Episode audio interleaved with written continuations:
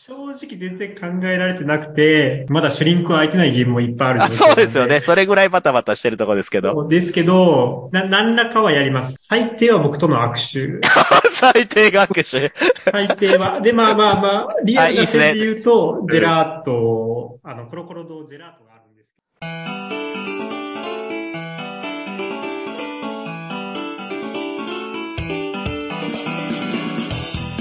はい、始まりました。ホラボド。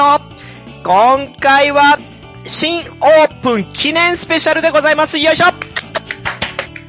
はい、なんと、この春にですね、新しく店舗がオープンするんですが、そちらの代表の方に出ていただこうという豪華企画でございます。まずはこの方から、どうぞはい、えー、グループ SNE 所属、黒田翔吾と申します。よろしくお願いいたします。あれ方つぶたくんちゃうんこれ。つぶた？存じ上げませんけど、いや、明らかにバックボーンが見え隠れしますね、今僕、回。SNE の黒田ですけど、あ、ワンパクまたく、よろしくお願いいたします。あ、よろしくお願いします今日。は酢豚としての発言はゼロでございます。本当に？残念だなはい、では続きまして、この方です。どうぞ。ジェリージェリーカフェの白坂です。よろしくお願いします。白坂さん、まあ、新しい店舗もね、オープンしましたけど、はいその直前にね、まあ、ハプニングもありましたから、そこら辺が今回、ベールが剥がれていくのか、今回もよろしくお願いします。お願いします。はい、では続いてこの方、どうぞ。えー、ボードゲームカフェコロコロ堂代表兼新店秋葉原店店長の岩井と申します。よろしくお願いします。岩井さんことガンちゃんじゃないですか、お久しぶりです。お久しぶりでございます。最近はね、多忙多忙でなかなかホラボドにも出るタイミングが。そうですね、田辺さんに任せ、あ、そうですね。田辺さんがもう、コロコロ堂の代表みたいな扱いになってしまうっていうね。もう自由に発言しまくっていや、申し訳ない。本当に申し訳ない。私がね、いくつかわがまま言ってね、田辺さんがサービストークしてくださってはいますけれども、なんと今回はその親玉となるね、岩井さんが出てきたわけですよ。期待しております。よろしくお願いします。はい、では最後はこの方です。どうぞ。どうも、ジェリージェリーカフェの新宿店のオーナーとか、他にもいくつかいろんなことやってるケントと申します。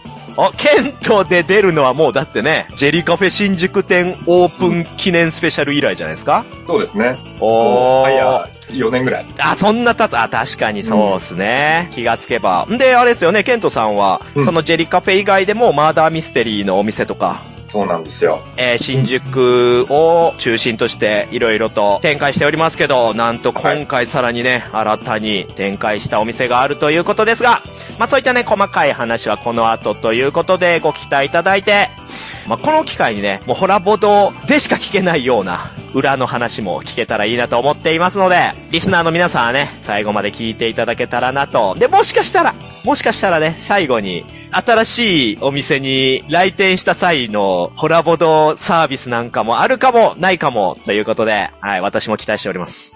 はい、では、ここからね、いくつか質問をぶつけていきますけれども、えー皆さん準備はよろしいでしょうか？はい、よろしくお願いします。ということで、まず白坂さんの展開する新しい店舗の説明を聞きたいんですけれども、はい。大喜利カフェ、ボケレバという店を4月1日にオープンします。秋葉ボケ原です。る場。これは何のお店ですか？まあ、大喜利ってみんな好きじゃないですか。黒田くんは好きですよね、大喜利。大好きですよ。もみさん家でね、もう夜通しやったのが。そうですね。しかもあの、なんかのボードゲームの大喜利じゃなくて、本当にもう、もう素直な大喜利を朝までやりますから、うちは。最高ですね。で、大喜利ってやっぱり人前でやるのちょっと恥ずかしかったりするじゃないですかう。んうんうん。やっぱり芸人さんじゃないと人前でできないよって人多いと思うんですけど、でも人前でやりたいっていう欲が誰にでもあると思うんですよ。そうなんや。で、それを叶えるお店です。あ、なるほどね。もうそういうコンセプトのお店だから、君たち恥ずかしがる必要ないよと。もうそういう場なんだよという。そうです、そうです。まあ芸人さんの前でやるって言ったらね、恥ずかしいかもしれないんですけど、そんなね、芸人でもない素人しか集まらない店なんで、おお。まあ面白かったらラッキーぐらいのハードルに そうなんや。ちょっと私とね、黒田くんも近々、放転したいなと思っていて、ハードル上がりまくってたけど、今のでだいぶ緩く優しくなりました。はい。優しいお店です。それを秋葉原に？秋葉原、岩本町ら辺なんで、本当にコロコロ堂さんの秋葉原店と結構近いですね。そうなんや。ということで、ちょっと引き続きね、コロコロ堂岩井さんから、その新店舗のご説明お願いします。はい。えっ、と、秋葉原から徒歩5分、岩本町から徒歩1分ぐらいのところに、コロコロ堂秋葉原店という名前で出します。今週、金曜日オープン。すごい。うわ、すごいな。2号店が、とうとうオープンですよ。コロコロ堂の2号店といえばね、もうずっとそういう話上がったりしてましたけど、そうですね。ずっと前からしたかったんですけど、まあコロナもあって全然できなかったっていうのがあったんで、うんまあそういう意味では長い間温めていた2号店っていう感じです。やー、これはもう秋葉原が合戦状態ですけど、という点で言うと、ケントさんもね、実はこれ秋葉原なんですよね。お店の名前は何て言うんですか？えー東京ビデオゲーマーズっていう名東前。京ビデオゲーマーズ。はい。秋葉原三兄弟の中で多分一番最初にオープンえ、ね。秋葉原三兄弟という ニューワードですけど、まあ、この3人のお店で言うと、ケントさんのお店は何のお店ですか？僕のところは、あの、もう全然アナログ関係ないんですけど、ほレトロゲームあるじゃないですか。はい。パソコンとかスーミとか、あとは、あの、ゲーセンの、あの辺の頃のゲームをコンセプトにしたカフェバおを始めてます、すでに。え、いつからオープンしてんの？3月1日からプレオープンって形で今試験営業してます。え、試験営業ってことは、うん本リリースはいつになるんですか？本リリースはちょっといろんな関係があってまだ決めれてないんだけれども、うん4月からやりたいなと思って。へえ。それ、プレオープンとの違いがあるんですか？えっと、要は、ちゃんと、その、レトロゲームの、とか映像とかうん、使わせてもらうにあたって、各ゲームメーカうんーに許諾をちゃんと得てやろうとしてて、で、その辺の完了してから本オープンという形で、まだ、うんだからそういう映像まだ流せてないんですね。あなるほどね。なるほど。やりたいことがまだ、まあ、許可がもらえていないよということですね。そう。なので、プレオープンっていう形で、今はそういったものは流さずにやってる状態。はあ、これ、だからね、リスナーからしたらですよ。いや、以前にもそういう業態のお店あったんちゃうん？っていうか、それって大丈夫なのか？みたいな心配な方もいらっしゃるかもしれませんけど、まあ、結局、そういった、こう、デジタルゲームバーみたいなのはね、2000年代流行りまして、まあ、一回ちょっと問題になってね、まあ、グレーじゃないかとか、まあ、そういう話もあって、まあ、縮小したところに、この度出るケントさんのお店は、そういったものをちゃんとクリアしていこうという、はいそういったチャレンジ。他にないと思います。すげえなこれできるのはやっぱケントさんの人脈とか、もともとやってるね、その、まあ、言えないですけど、いろんなお仕事されてるんで、そちらからのアプローチですよね。そうですね。それもあったりなかったりいろいろで、はい。これマジで成功したら革命よなそうですね。ちゃんとだから許諾を得てやるんで、映像だけじゃなくて、なんかいろいろグッズ作ったりとか、グッズ？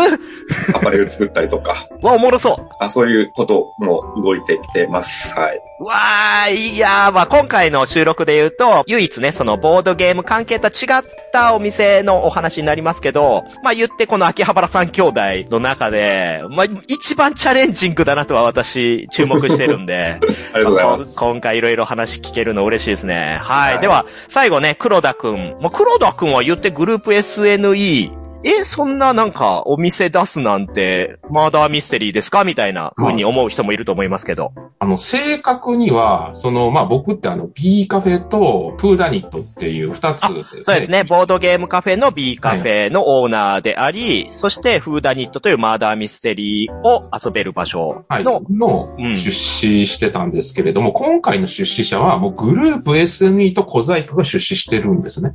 おあ、そのお店の名前なんですけど、まあ、アルケリンガっていう。アル、アルケ、アルケリンガ？アルケリンガーですね。あの何それ？ちょまあ、アンテナショップなんですけれども、まあ、アルケリンガーって、まあ、もともと、ゴーストハンターっていう昔作品があって、その中でアルケリンガーっていう単語が出てくるんですけれども、はいまあ、それが由来になってるっていう感じ。えー、誰が決めたのこれ？あ、これ秋口が決めました。秋口。秋口はいギグル先生が？そうです。そうですよね一番最初の発起人が小細工代表の秋口ギグル氏で、で、まあそれに、まあいろんな人が出資しようっていうことで、うちの安田も、えー出資して、うんえっ、と、あと、あの、ちょろっとだけそのフーダニットの店長さんも出資しまして、まあその3人の出資者で、えっ、と、まあアルケリンガっていう、えーグループ SME 小細工のアンテナショップを作ろうということになったっていう感じですね。こんなタイミングで踏み切りましたね。ああ、まあ僕も、なんでこのタイミングなんやろうって。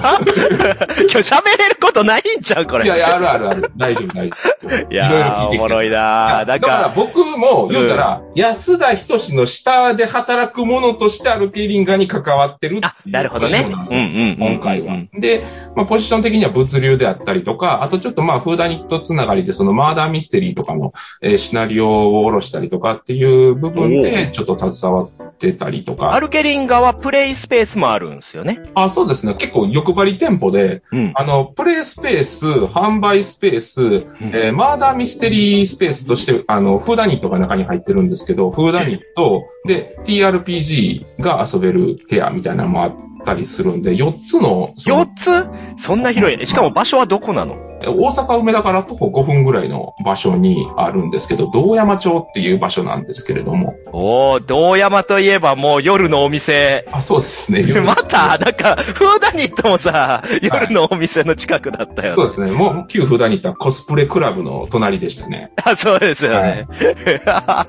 すごい盛んなところでやりますね。まあでもめっちゃ広いんで、はい。実はね、私、先週お邪魔させていただいて、場所だけ把握させていただいたんですけど、いや、なかなかもう人通りの激しいところの一角で、そうですね。そのビルの6階ではあるんですけれども。エネルギーに溢れた場所やわ。はい。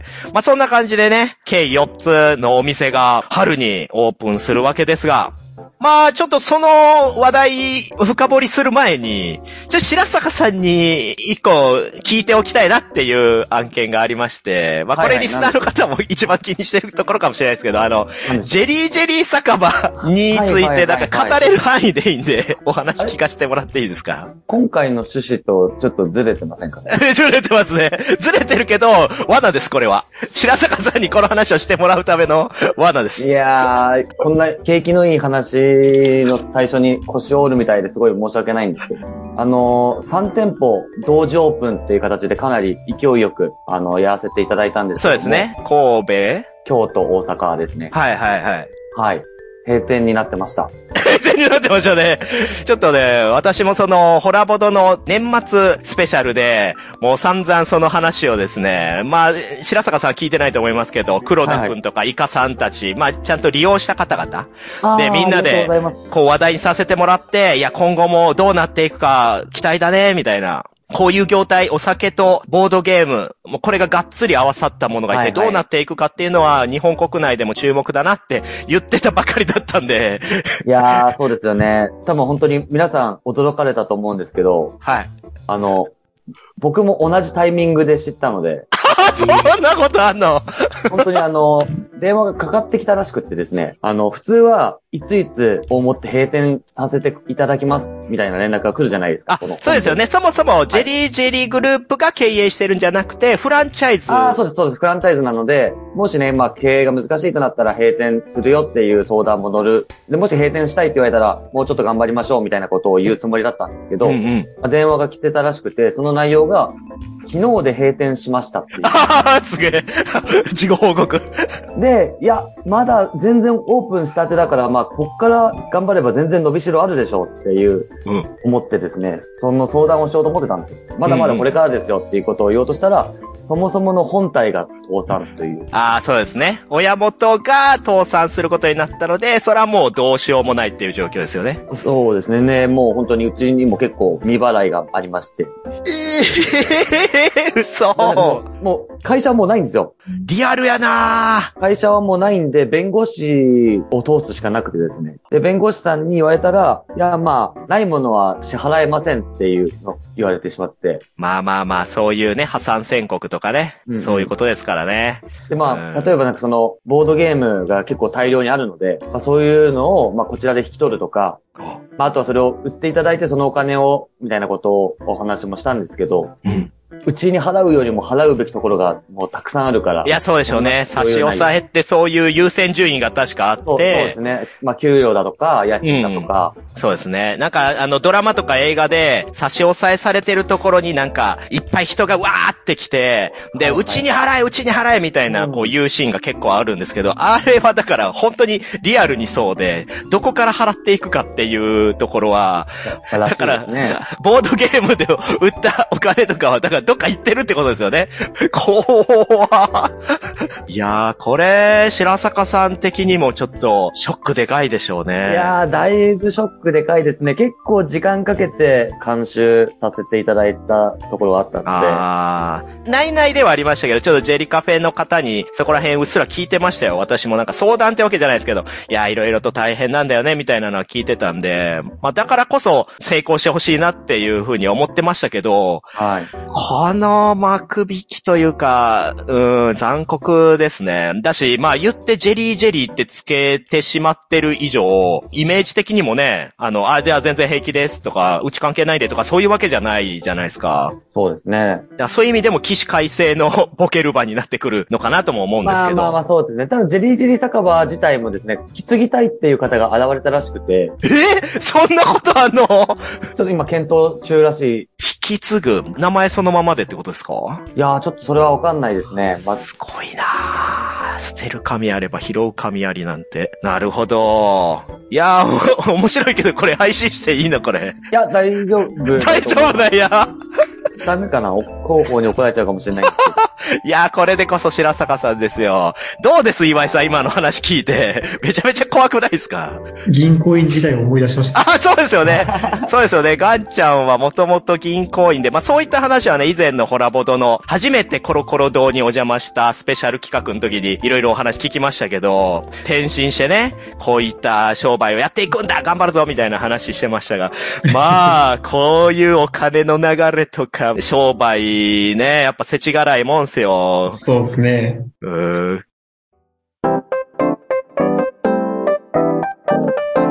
という、まあそういった、なかなか切実なお話を聞けたところでですね、その、ちょっと今コロナの話ありましたけど、まあ私が感じてるところは、やっぱりこのコロナ明けを狙っての皆さん新店舗オープンなのかなと思うので、オープンに至ったきっかけとか経緯みたいなところをお聞きしたいんですが、白坂さんはどうですかね？そうですね。あの、大喜利カフェをやりたいっていうのは本当に3、4年前からずっと。わ あ、そうなんや。え、コロナ禍に入る前から？そうなんです。コロナ前から物件はずっと探していて、で、コロナに入っちゃって、そういうところじゃなくなったと。自分の店を維持するのに精一杯になってしまって、そうでしょうね。まあ新店舗どころじゃないよと。なぜやりたいと思ったんですか？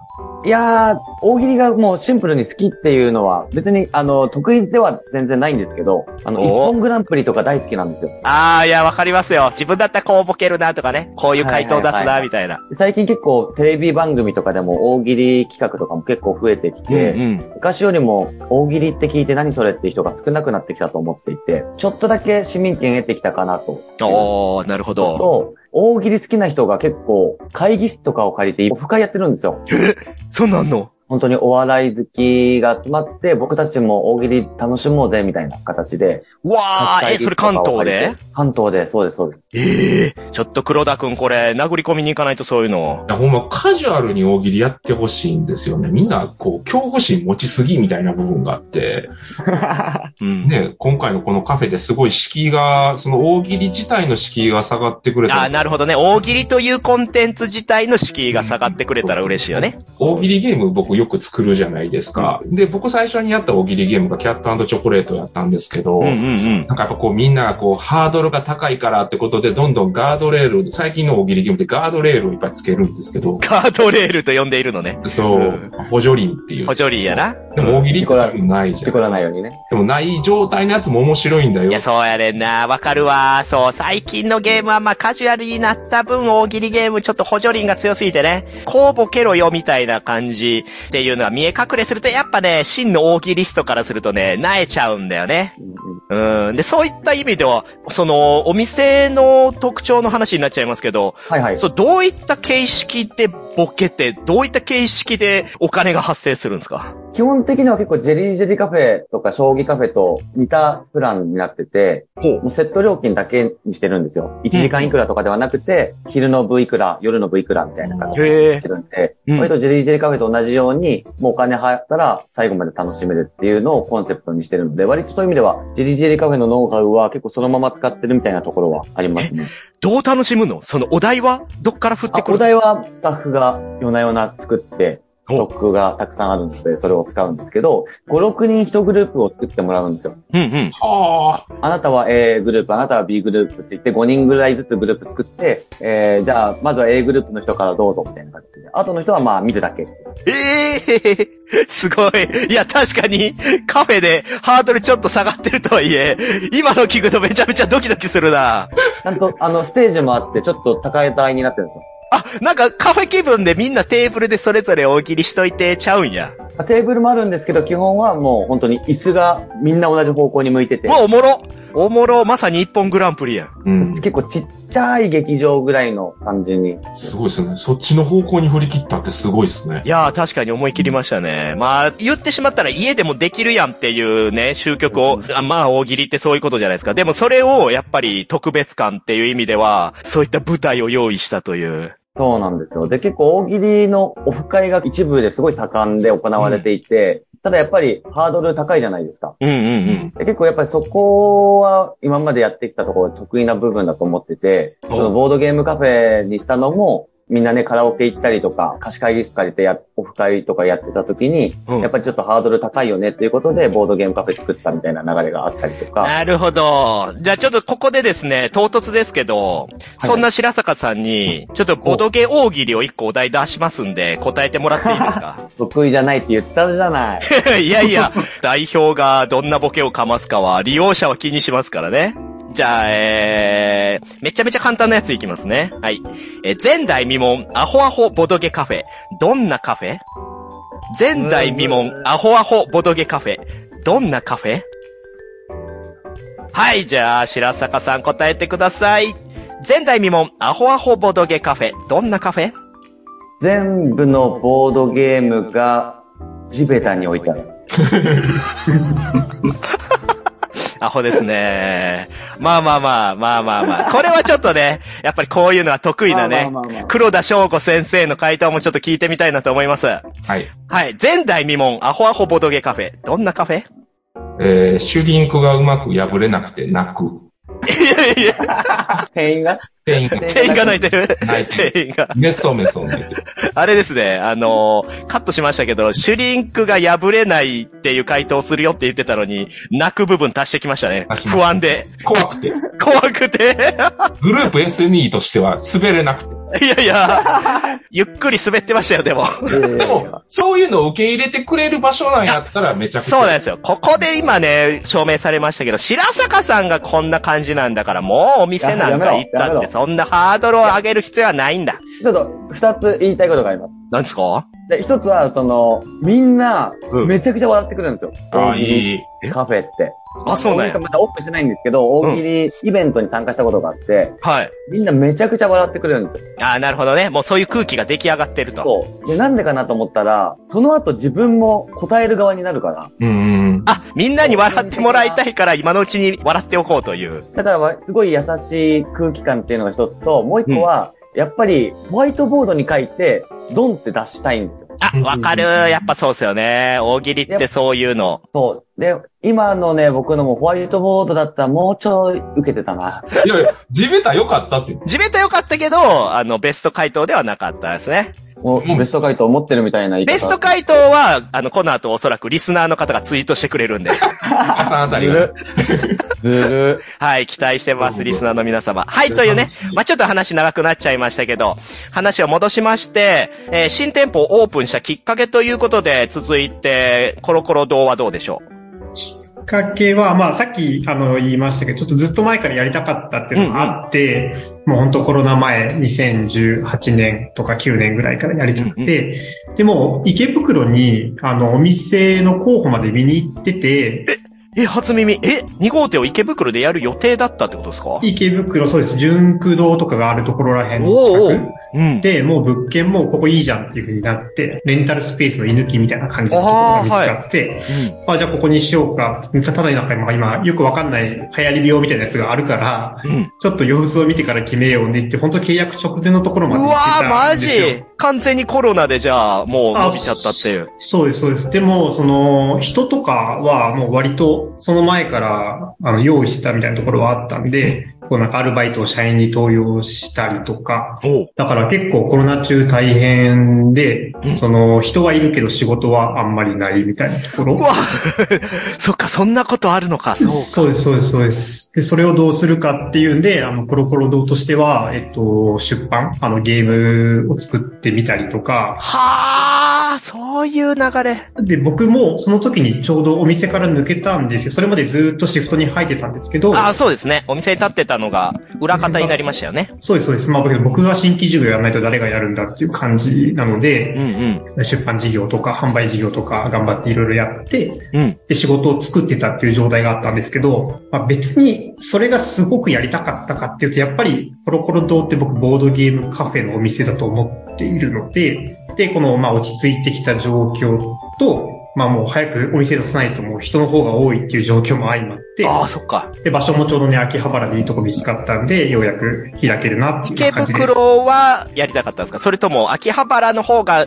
まあ、いいところっていうので出てきたって感じですか？あんまり、なんか駅にこだわりはなくて、ー。人が集まりやすい場所で、で、かつその1階とかまあ2階の見やすいところとかで、あの、物件に対してのこだわりの方が強いんです。ああ、なるほどね。おなんかその秋葉原で白坂さんのお店とも近いってなると、以前からそういう話は共有してたんですか？白坂さんと岩井さんで。もう全然、全然です。え、じゃあたまたまぶつかったってこと？たまたま、ケント君のお店もたまたま？たまたま。ええ秋葉原、そんななんかたまたまその、テナント空いててみたいな奇跡ある？常連さんに、あの、今度大喜利ができるカフェができるんだってっていう話聞かされて、え、何それめっちゃ変な店やねみたいなこと言って、そうやろね。普通そう思うわそな。んな場所ができるんだって、しかもすごいコロコロ堂から近いらしいみたいなことをええ聞いて、って。うん。えーちょっとこう、怖いもの見たさで行ってみたいな、みたいなこと話してたら、見たか白坂さんなんですよ。いや、すごっ。しかもオープンのタイミングも似てるしい。や、そうそうそう。ええ面白いですね。まあ、あとはまあまあ言ってね、この三兄弟がうまくね、連携になるのもまた今後の期待もあるんで、池袋じゃなくなったっていうところがまたね、ちょっと運命の分かれ道一体どうなるのかっていうのは面白いですね。なるほど。はい。じゃあ続いて、ケント君のその秋葉原のお店。これはいなんで急にそのね、ジェリージェリーカフェとか、うんまあマーダーミステリーのお店から変わったデジタル系のお店にしようと思ったの、これがちょっと面白い展開がありまして、は実はこの店、完全に新規じゃないんですよ。実は、もともとあったお店なんですよ。あ。へえ。で、そのお店、あの、僕の仲のいいお友達のニルギリさんに連れてってもらったことがあって、あなるほど。利用者として、そうなんです、そうなんです。ニルギリさんも好きで、うん。でいいお店があるんだよって言って。で、それを二鍋さんとかも言ってるんですけど、ああ、そうなんや。へえそう。そうそう。ただ、ある時、このお店なくなっちゃうらしいですよって聞いて。あら、うん。で、なくなる前に一回顔出しに行きますかつって予定合わせて行ったんですよ。うん。で、その時に店長さんとお話をする機会があったんで、僕が半分冗談半分本気で、引き継げないですかねって。聞いてみたんですよ。うん。そしたら、トントン拍子に元々の親会社の方に話が進み、あ、個人経営のお店ではなかったんだ。あ、その結構ちゃんと大きい会社さんがうんうんやってて、うん。ただその会社さんが、まあトラブルがあって、うんその会社自体がちょっとそのお店どころじゃなくなっちゃって、おー。で、ちょっと撤退するって聞いて、そういう事情ならっていうことで引き継げないですかねって話をしたら、まあ買い取りすることになりまして、すげえなもうやっぱ事業者は言うことが違うわ。だって飲みに行って、ああ、じゃあここうちがやりましょうか、なんて 言う人生歩んだことないけど。でも、もちろん、何の確証もなくそんなことは当然言えないんで、まあまあそうね。ここだったらいけるって踏んだからこそ、あー半分ね、あの、ダメ元とか冗談ではあったけど、聞けたっていうのありますよね。なるほどね。で、また他にも常連さんが多いお店なんですね。そう、あの、もうファンがいたんすよ。うん。そもそもわかりますよ。うん。うん。お店がなくなるって言って悲しんでる海外のファンとかもいたりとかして。ああ、じゃあまあ、それはもうね、頑丈な船ですね。ただ、不幸なことにうん、コロナ禍の始まりにオープンして、おー去年の11月にクローズしてるんですよ。残酷。そうですか。それは、まあ、要は持久力の問題やな。なので、コロナ明けたら、インバウンドのお客さんも絶対たくさん来てくるだろうと思っうんて、うん。ここだったらまあ、引き取っても、潰れることはないだろうっていう。でもちょっとあれですよ、小耳に挟みましたけど、うん店長さんどなたでしたっけ、店長は、えのきさんです。そうやねん。チャカチャカゲームズの榎木千尋が、つい先日あの、ホラボドでファミコンについて語ろうやってた、あの、榎木千尋がまさかのデジタルゲームできるカフェバーの店長になるっていう。そう、あの、えのきさんも一緒にお店行ってて、はいはいはい。仲良しなんですよ。なんで、僕の方でえのきさんに一緒にやるって聞いたらやるって。いや、この話また榎木さんにも聞いてみたいですけどね。意気込みはバッチリなんですか？本人の。そうっすね。あの、彼も古いゲーム大好きなんで、知ってるとやる気出して頑張ってくれて。すげえ。なんかアナログゲームの関係者がやるデジタルゲームのお店ってなんか面白いな。そうなんですよ。レトロゲームが大事なんですけど、うん。店内はちょっと近未来チックなサイバー感のある感じなんですよ。で、色のついた照明で、時間の経過によって色が変わっていくみたいな。ええー、面白いね。なんか、デジタルゲームバーとかって、私も幾度か行ったことありますけど、ちょっとアングラなイメージがありましたけど、もうちょっとこうオープンで入りやすい感じなんですあ、か？かなりそうですね。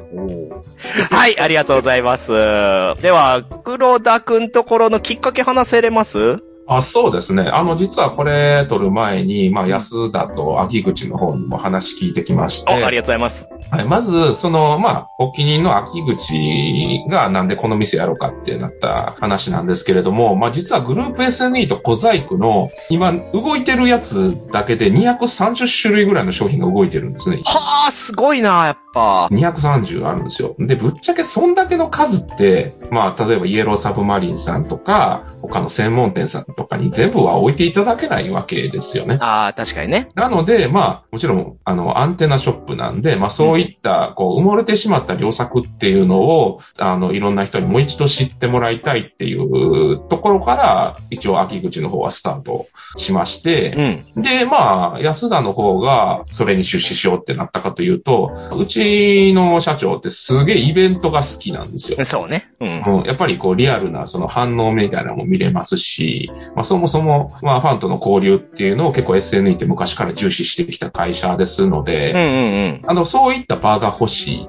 っていう、この二つの部分から、そのアルケリンガっていうのが、その商品を売りながら、いろんなお客さんとリアルなイベント体験をするっていうことで、今回、なんか以前に、はい。アークライトもそういうアンテナショップやってましたよね。ロールロールうん。ロールロールさんは、私有宅とうん販売みたいな形のお店でしたね。ああ、なるほど。ちょっとそれとはまた違うんですね。まあそうですね、僕らのところはもうドリンクも出しますし、で、一応その販売棚があって、その上に私有のゲームが置いてあるんですね。ほで、スタッフがその私有のゲームのインストはできるっていう、はあ、なるほど。てるんですよ。だから遊んだゲームをその場で買えるっていうシステムをちょっと考えてまして。強みやな。うんはい。この前も僕もちょっとインストを教えにスタッフさんに、えー半日ぐらいかけていろんなゲームのインストしてきましたけど。え、アルケリンガのスタッフさんは別にグループ SNE 所属の方ではないんですね？ああ、そうですね。あの、一人 SNE から出向してる人間がいるんですけれども、うんうんまあ、それ以外は基本的にはアルケリンガ専用のスタッフになる予定です。今のところは。えー、はいマーダーミステリーも遊べるってさっき言ってましたけど、それに関しては GM はどうなんですかね？マーダーミステリーに関してなんですけど、ちょっとややこしい話になるんですけど、アルケリンガの中にフーダニットがあるっていう形になるんですよ。どう、あどういうことなんだ、うんえ要は、イオンの中にマクドナルドがあるみたいな。そんな広ないやろ、でも。めっちゃ広いですよ。ええはい。まず大きなその販売スペースとその私有スペースがあって、部屋が2つあるんですよ、別に。で、その大きな部屋の1つが、そのマーダーミステリー専門のフーダニットの部屋。ああ、なるほど。で、予約方法も今までのフーダニットと全く変わらなくって、ホームページもそのまま残してますので、そこから、その、まあ、相互リンクももちろん貼ってるんですけれども、今までのフーダニットの形で予約していただければ、そのまんま遊べるよっていう形になります。もちろん。ええー、じゃあもうあれやん。終局、ボードゲームに興味なくても、マーダーミステリー好きの方も非常に利用しやすい。はい。で、そのシステムを流用して、アルケリンガの方でその TRPG の予約っていうのも、えっ、と、多分3月中には第1回、第2回を、えー予約するみたいな動きにはなってますね。あらー、これは期待値上がりますね。相当力、相当やね。だからこれ、わかんないですけど、今後も1号店、2号店、3号店。あ、まあ、むちゃくちゃ良かったらもちろんね、東京とかでもうね、ワンチャンあれなんですけど、まあ、まずは地元というか関西からってことで、あと結構社長が今もツイッターとか見るんですけど、あの、アルケリンガでこういうことしたいとかっていうツイートとか結構拾ったりするんで、そういうところから結構いろんなイベントやりたいなって話は本当にしてるんですよ。うわー、すごいなー。いやー、アグレッシブだし前向きなんだよなー、安田さんはなそうですね、まあ。ただ、あの、全振りしてくるんだよな。そうですね。まあ僕はね、お給料もらって、いや、まあでもそれを実現できるのがやっぱりね、優秀なグループいい SNE ねスタッフとその関係者ですから。はい。なるほど。ありがとうございます。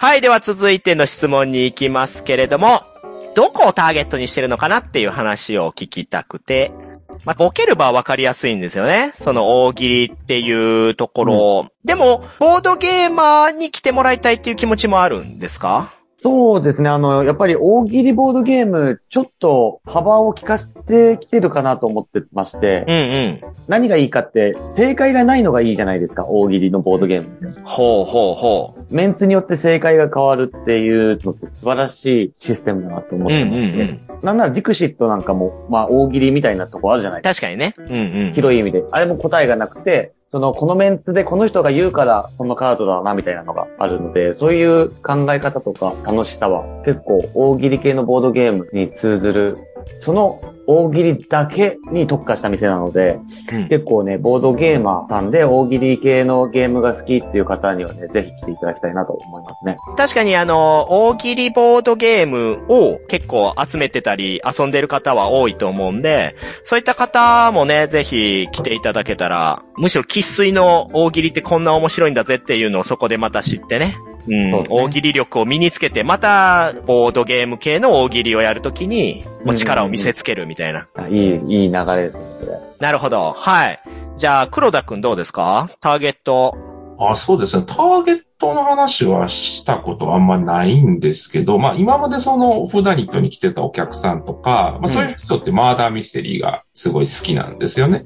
で、TRPG 好きのお客さんも来るし、うん。で、まあその新作のボドゲとか古いゲームを遊びに来たお客さんが来られるわけじゃないですか。うんうんうん。で、例えば、フーダニットにマーダーミステリーを遊びに来たお客さんが、だからいろんなボードゲームが目の前にもあるわけですよ。公演が終わった後とか。はいはいはい。で、そういったところで、あ、じゃあボードゲームを遊んで帰ろうかな、みたいな感じで、その他の、ちょっと今島が違うじゃないですか。TRPG とボードゲームとマーダーミステリーとって。うんうんうん。うちの社長は割とその辺の親和性みたいなのをずっと解いてきた人なんで、この島で暮らすっていうのじゃなくて、こう、いろんなコンテンツを遊んでほしいなっていうことで、ボードゲームばっかりやってる人は TRPG とかマーダーミスあ、テリー。そういうことか。確かにはい確かに。どれか一つが引っかかってここに来てくれれば、はいさらにそこから枝葉で伸びていけるっていう場が整ってるわけですよね。そうですね。え、なんだだったらその、まあ、このコロナ禍も緩んでるんで、あの、お客さん同士のこう絡みみたいなのも、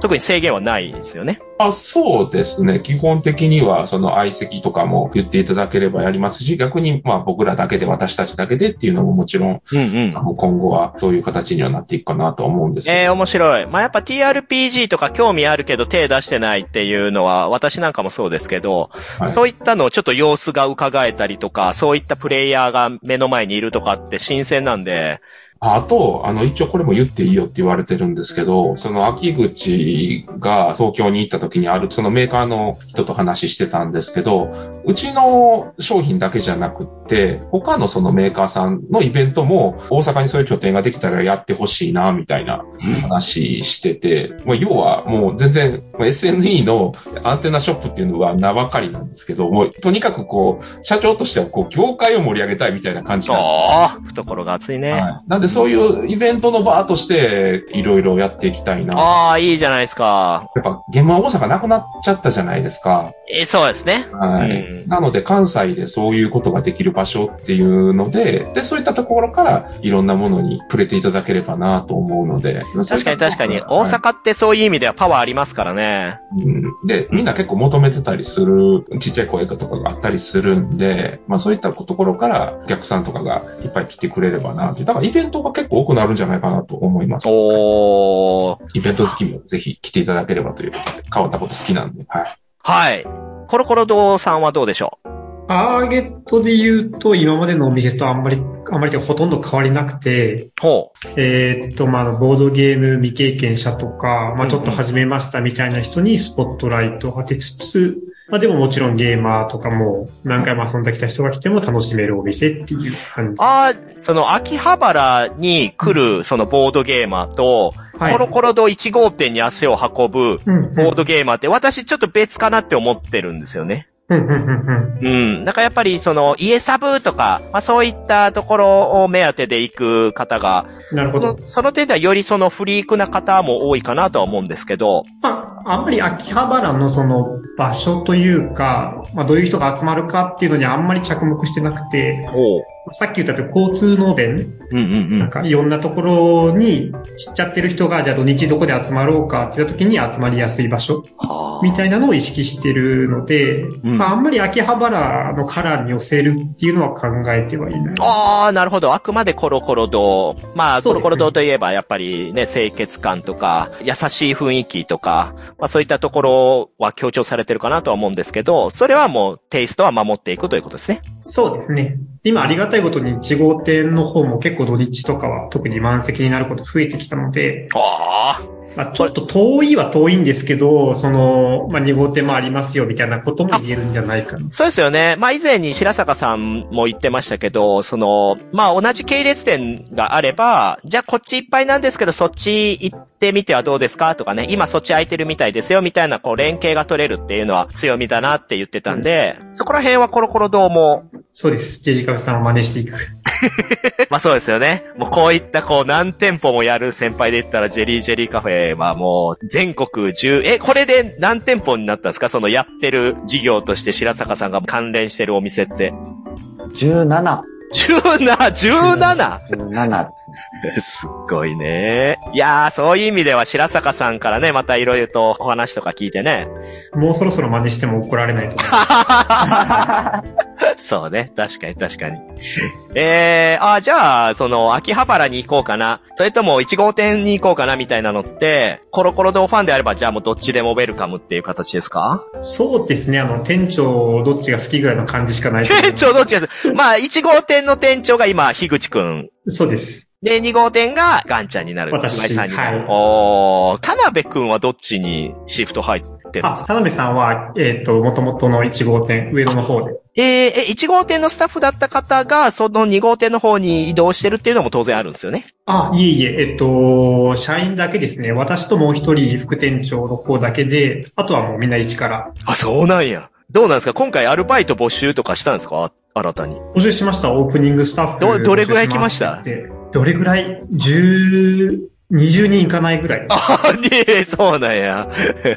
20人の募集があって、採用が何人ですか？今回は4人 すごい。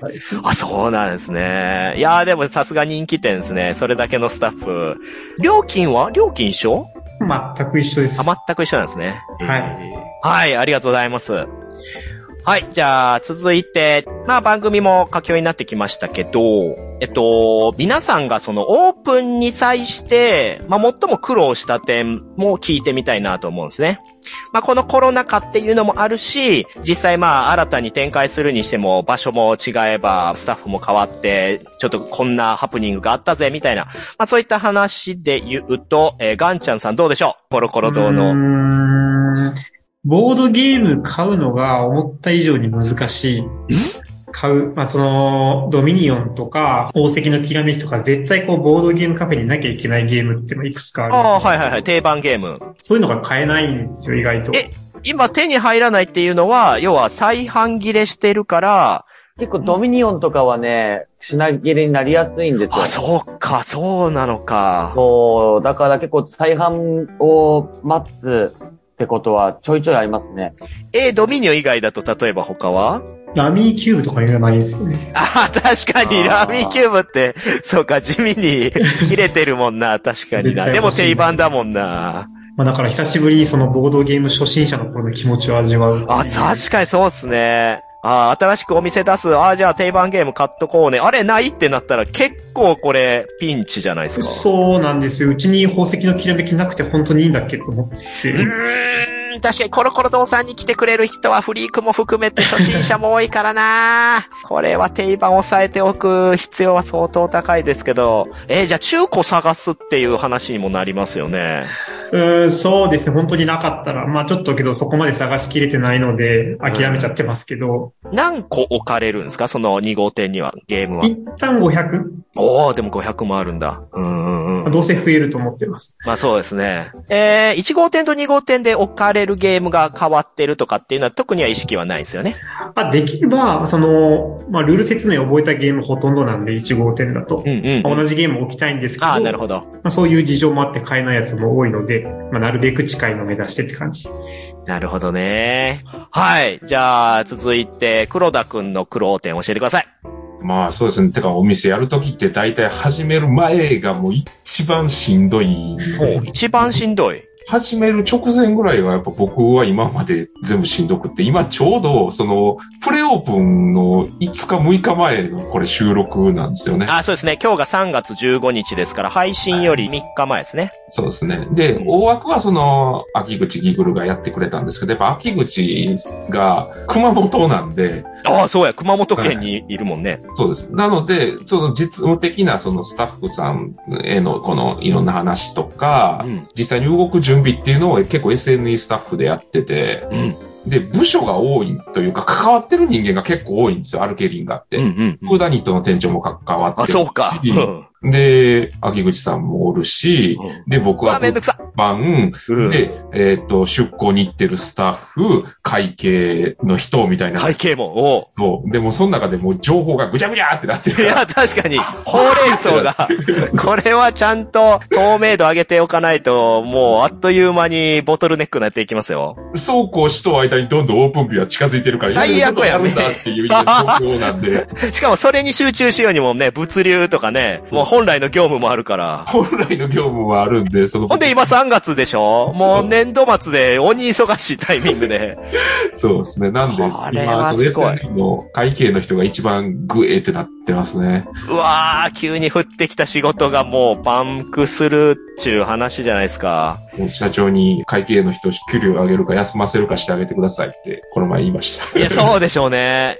いやー、過労なっちゃうよいや、まなあでもその分めっちゃいいもんができてるんで、うんうんうんまあまあ頑張りはしますけど、まあやっぱ物理的な時間的なものでしんどいですね。まあ、こういう人の努力によってね、新しいコンテンツは支えられてますけど、でも当の本人は地獄やろうな。まあでも SNE メンバーいっぱいいるんで、人海戦術でなんとかあそうですねあと気持ちを分かってくれる人たちが周りにいるっていうのは精神面的には。あ、そうですね。あの、まあ、一人でやってるよりはよっぽどいいと思いあますけど。一人でやるよりははるかにあの楽やと思います。なるほど。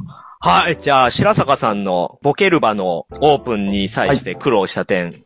そうですね、あの、結構将棋カフェやった時は、ボードゲームカフェの将棋だけ版だったんで、結構すんなりいけたんですけど、ああー、はいはいはい。そっか。同じ流れでってことですよね。そうですね、なんで、ボケルバは割と最初からがっつり作り込まないようにしような、かなと思ってまして、ほう。オープンしてからいろいろ課題が見えてくると思うんで、そこで軌道修正をしていこうかなと思ってます。へえ、具体的にはどういう点なんですか？その、あまりがっつりいかないっていうのは。えっ、と、もともと大喜利のオフ会とかそういうイベントに好きでよく行ってた人が来るのはもう分かってるんですよ。うんうんうんうん。だそういう人たちと、えっ、と、大喜利を初めて人前でやる、すごいライト層うんの割合がどれくらいになるかなっていうところを気にしていて、はあ。まあ、できればそのライト層、その、まあ、ボードゲームカフェ始めた時と似てるんですけど、その、まあ、ボードゲームガチ勢とライト層で、ライト層をできるだけ増やしていきたいと思って、うんまあ、ジェリージェリーカフェ始めて、えーまあ、結果としてはそういうライト層が増えてくれたので、割と狙い通りだったんですけど、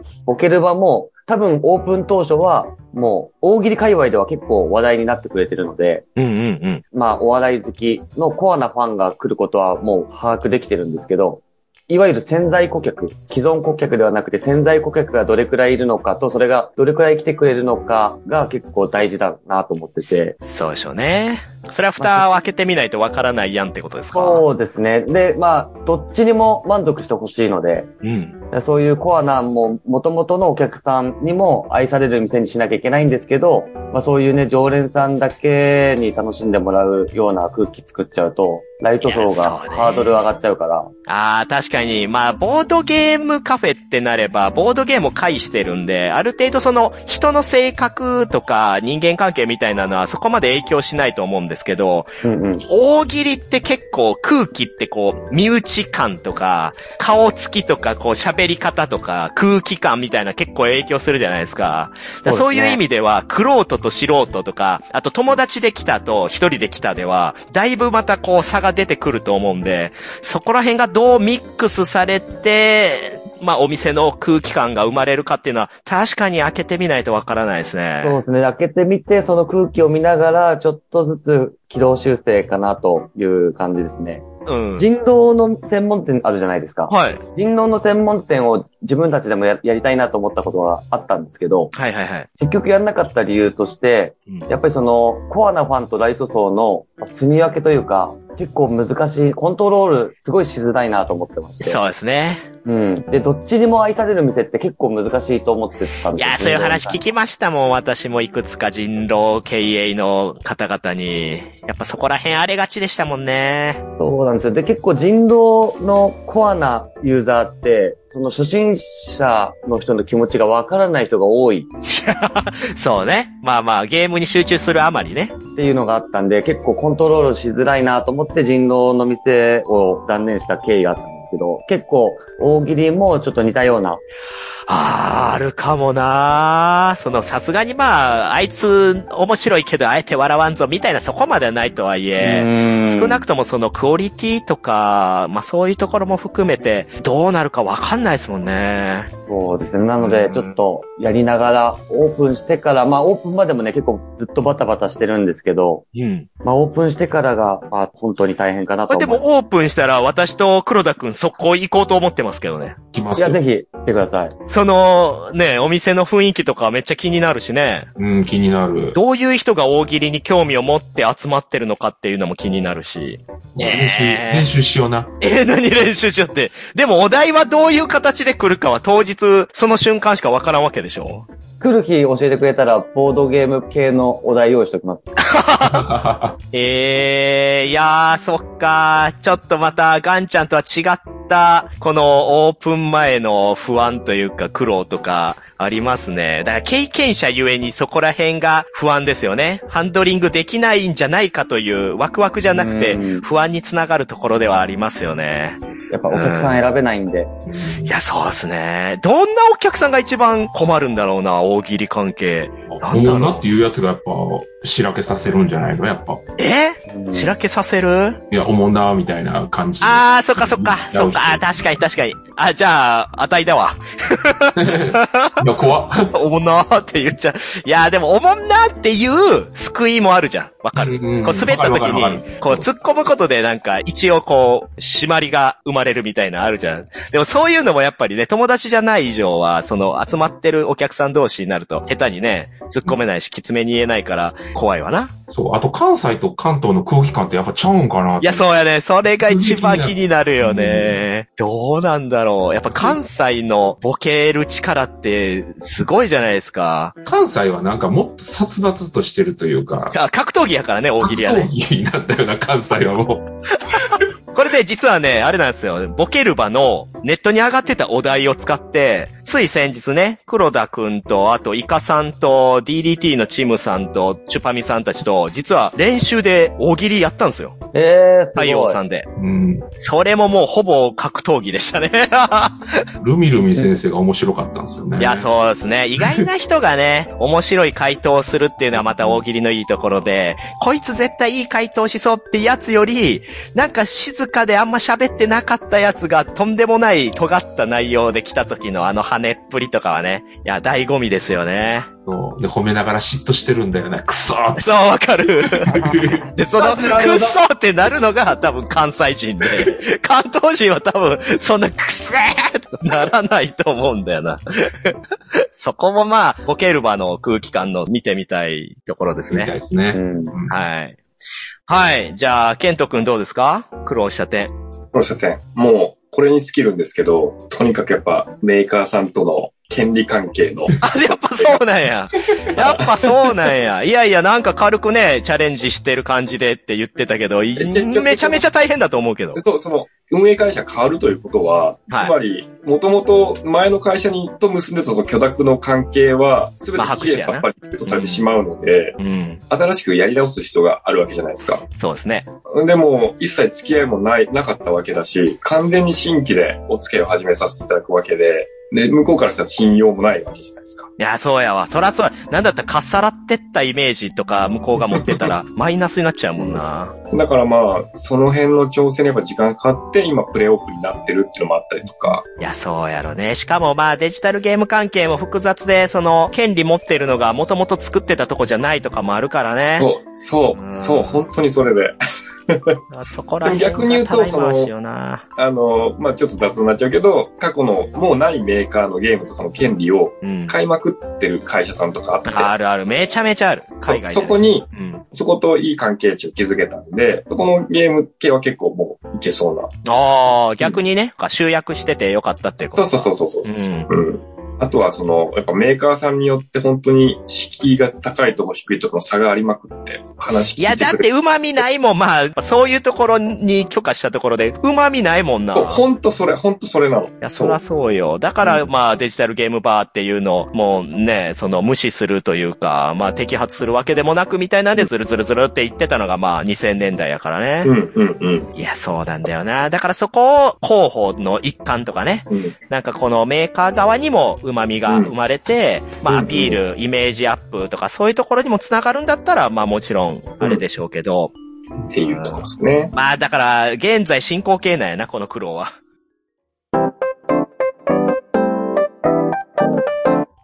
はい、ということで、まあ、いくつか話聞けましたね。うん。まあ、実はこれ収録の時点で今もう1時間48分撮ってるんですけど、えー配信の時には多分1時間以内ぐらいに タイミングかな、今は。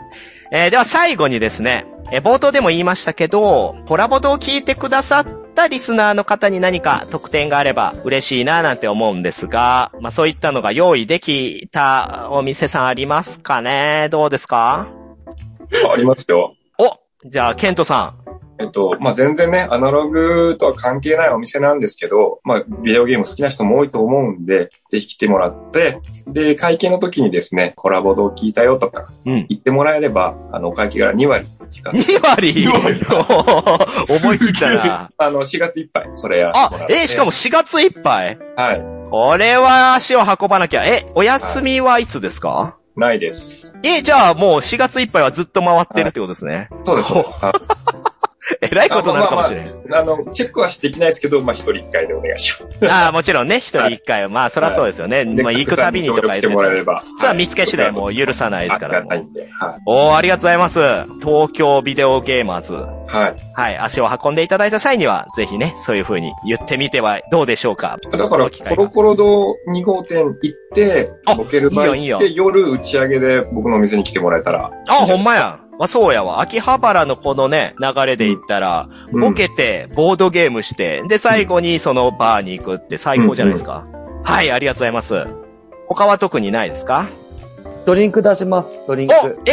白坂さんとこドリンク出してくれる。それは、ボケる場に行って、コラボド聞きましたって言ってくれたら。おー、ありがたい。これはいつまでですか？4月いっぱいでお願いします。